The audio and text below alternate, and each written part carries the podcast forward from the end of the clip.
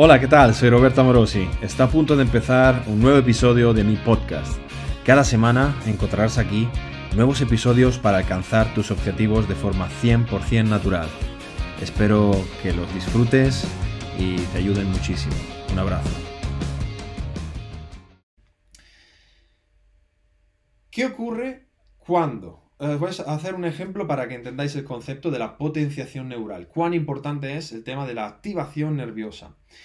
¿Qué ocurre cuando vosotros cogéis una barra y resulta que os equivocáis, ponéis más peso de un lado que del otro y mm, sacáis la barra y entonces cuando vais a sacar la barra, pues de repente, ostras, eh, que, que voy torcido y me doy cuenta. Entonces, enseguida, enseguida dejo la barra coloco bien el peso, vuelvo a poner el peso como tocaba, y cuando voy a sacar la barra de nuevo, eh, me encuentro en que sin querer empujo más en el lado donde antes había más peso. Os habrá pasado muchas veces, a mí me pasó hace unas semanas. Eh, ¿Qué ocurre ahí? ¿Por qué ocurre esto? Es decir, parece ser como que el sistema nervioso siente, o sea, al percibir a tener un input de que aquí hay más peso, no obstante luego suelto la barra y vuelvo ahí, vuelvo a coger la barra, se queda ahí como una, una información de que aquí hace falta aplicar más fuerza, porque pesa más. Por lo tanto, voy torcido y necesito hacer, por ejemplo, una primera repetición para reconfigurar esa sensación y que de repente, pues eso, pues mi sistema nervioso empuje esto de recto, no torcido, macachis en la mar. Eh, y entonces, este experimento empírico en la vida real, ¿qué nos dice esto? ¿Qué nos está diciendo? Nos está diciendo que hay de forma involuntaria una percepción y una, capacidad de generar fuerza eh, que va acorde a la carga que tengo colocada en, la barra. Y esto eh, es un sistema que durante muchísimos años se ha aplicado al entrenamiento de pliométrico de prestación deportiva, es decir, el eh, método de la estimulación nerviosa, famosísimo eh, por Verchonsansky, se utilizaba para maximizar luego un gesto atlético, es decir, se trabajaba, por ejemplo, con unas sentadillas pesadas o un peso muerto pesado, lo que fuera, se esperaba y luego esa activación nerviosa se aplicaba pues a sprints, a movimientos pliométricos, saltos en la caja, etcétera, etcétera, etcétera. Es decir, o incluso se hacían isometrías con cargas muy pesadas para activar el sistema nervioso y luego hacer multisaltos y eso, o sea, sprints y movidas. Eh, y esto eh, se ha utilizado durante muchísimos años. Em, para maximizar, pues eso, la explosividad y la prestación deportiva. ¿Y nosotros qué nos llevamos a casa de, esta, de este sistema? Pues el ejemplo que veis a continuación. Lo que se suele llamar PAP, Post Activation Potentiations, entonces potenciación post-activación o facilitación neurológica post-tetánica, como lo queráis llamar.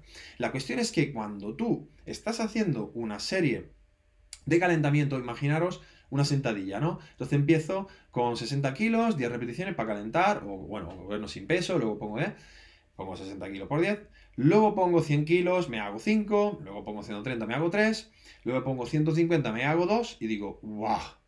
¿Cómo me pesa esto hoy? O sea, percepción del esfuerzo subjetiva altísima. Digo, ¡buah!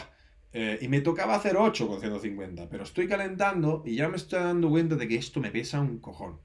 Entonces digo, wow, pues hoy, hoy no es buen día y entonces tengo que bajar la carga y todas esas cosas. Y un pepino, en realidad lo que voy a hacer ¿qué es? Es decir, sigo calentando y voy a hacer repeticiones simples con cargas superiores a la carga que es el objetivo del entrenamiento de ese día. Entonces, por ejemplo, hago yo que sé, 160, 165 por una, 175 por una, y voy a hacer, obviamente, no voy a tirar un maximal, pero voy a tirar, pues, una repetición, un ramping a una repetición con una carga que veo que manejo bien eh, y que, bueno, que igual podría meter más, pero bueno, ese día no voy a hacer récord.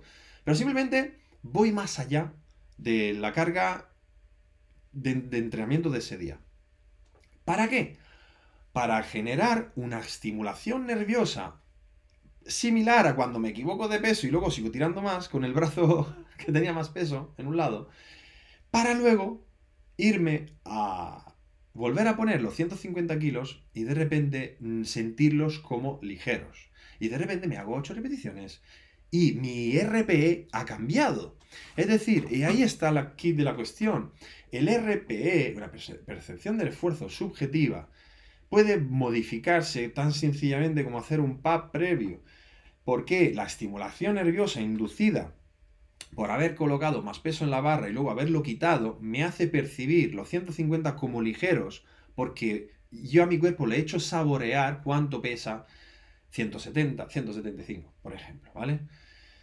Entonces esto es muy importante y es una estrategia que a menudo utilizamos eh, en las programaciones para eh, seguir progresando em, en los objetivos, en, las series efectivas em, donde estamos ah, generando una progresión de entrenamiento. Pero esto, más importante aún, más interesante aún, si lo aplicamos luego a una serie hipertrófica, ¿qué es lo que vamos a encontrar? Este es el gran eh, incomprendido en el mundo de entrenamiento de por qué los ejercicios básicos enfocados a la estimulación nerviosa pueden permitir maximizar la hipertrofia en los ejercicios hipertróficos que se hacen a continuación. Imaginaos unas series de leg extension a 8 repeticiones o a 10 repeticiones aquí que he puesto 8. A 8 repeticiones, escenario 1 y escenario 2, el de la izquierda y el de la derecha. Imaginaros que yo me ponga a hacer em, leg extension a 10 repeticiones al fallo sin haber hecho nada antes. Es decir, sin una estimulación nerviosa previa. ¿Qué pasará?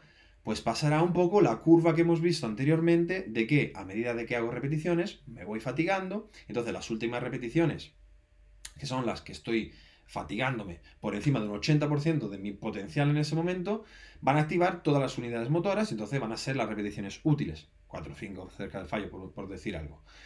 Y entonces tendré en una serie de 8 repeticiones al fallo, tendré las últimas 3 o 4, por decir, útiles al crecimiento. Pero, misma situación, leg extension, pero antes he hecho unas series de sentadilla pesadas, en la que he generado esa activación nerviosa que me permite, por ejemplo, hacerme sentir 150 kilos ligeros con respecto a, eh, después de haber hecho un PAP, con respecto a haberlo hecho, eh, a, no haberlo hecho. Entonces yo hago unas series estimulantes para el sistema nervioso con un ejercicio pesado y cuando me voy a hacer el leg extension yo tengo una situación de estimulación nerviosa potenciada por el ejercicio previo. Un poco lo que ocurría pues, con Bertrand cuando hacía los trabajos de pliometría. Entonces, podría darse la situación de que desde la repetición 1 o desde la repetición 2 o desde luego antes que en el, en el escenario anterior yo tenga más repeticiones útiles para el crecimiento porque estoy en una situación de preactivación previa y mi cuerpo activa más unidades motoras por unidad de tiempo a paridad de trabajo. Y esto es el gran incomprendido del entrenamiento. Por lo tanto, hacer un trabajo de estimulación nerviosa precedente al trabajo hipertrófico me va a permitir optimizar al máximo las series hipertróficas que vienen después. Y esto, a nivel empírico, lo hemos experimentado mil veces en la escuela, cuando, por ejemplo, yo mismo, yo me pongo a hacer un press banca pesado y luego cuando me voy a hacer series eh, a rango de repeticiones hipertróficas de un, con mancuernas o polea, en un par de series ya me pillo un bombeo de la leche, me exploto con dos series, tres series, es que exploto. Pero si no hago esa serie de banca previa, no me activo, no me enciendo primero, necesito mucho más trabajo para llegar al mismo resultado eh, que con la estimulación previa. Por lo tanto, ese es el gran poder de la estimulación nerviosa con fines hipertróficos.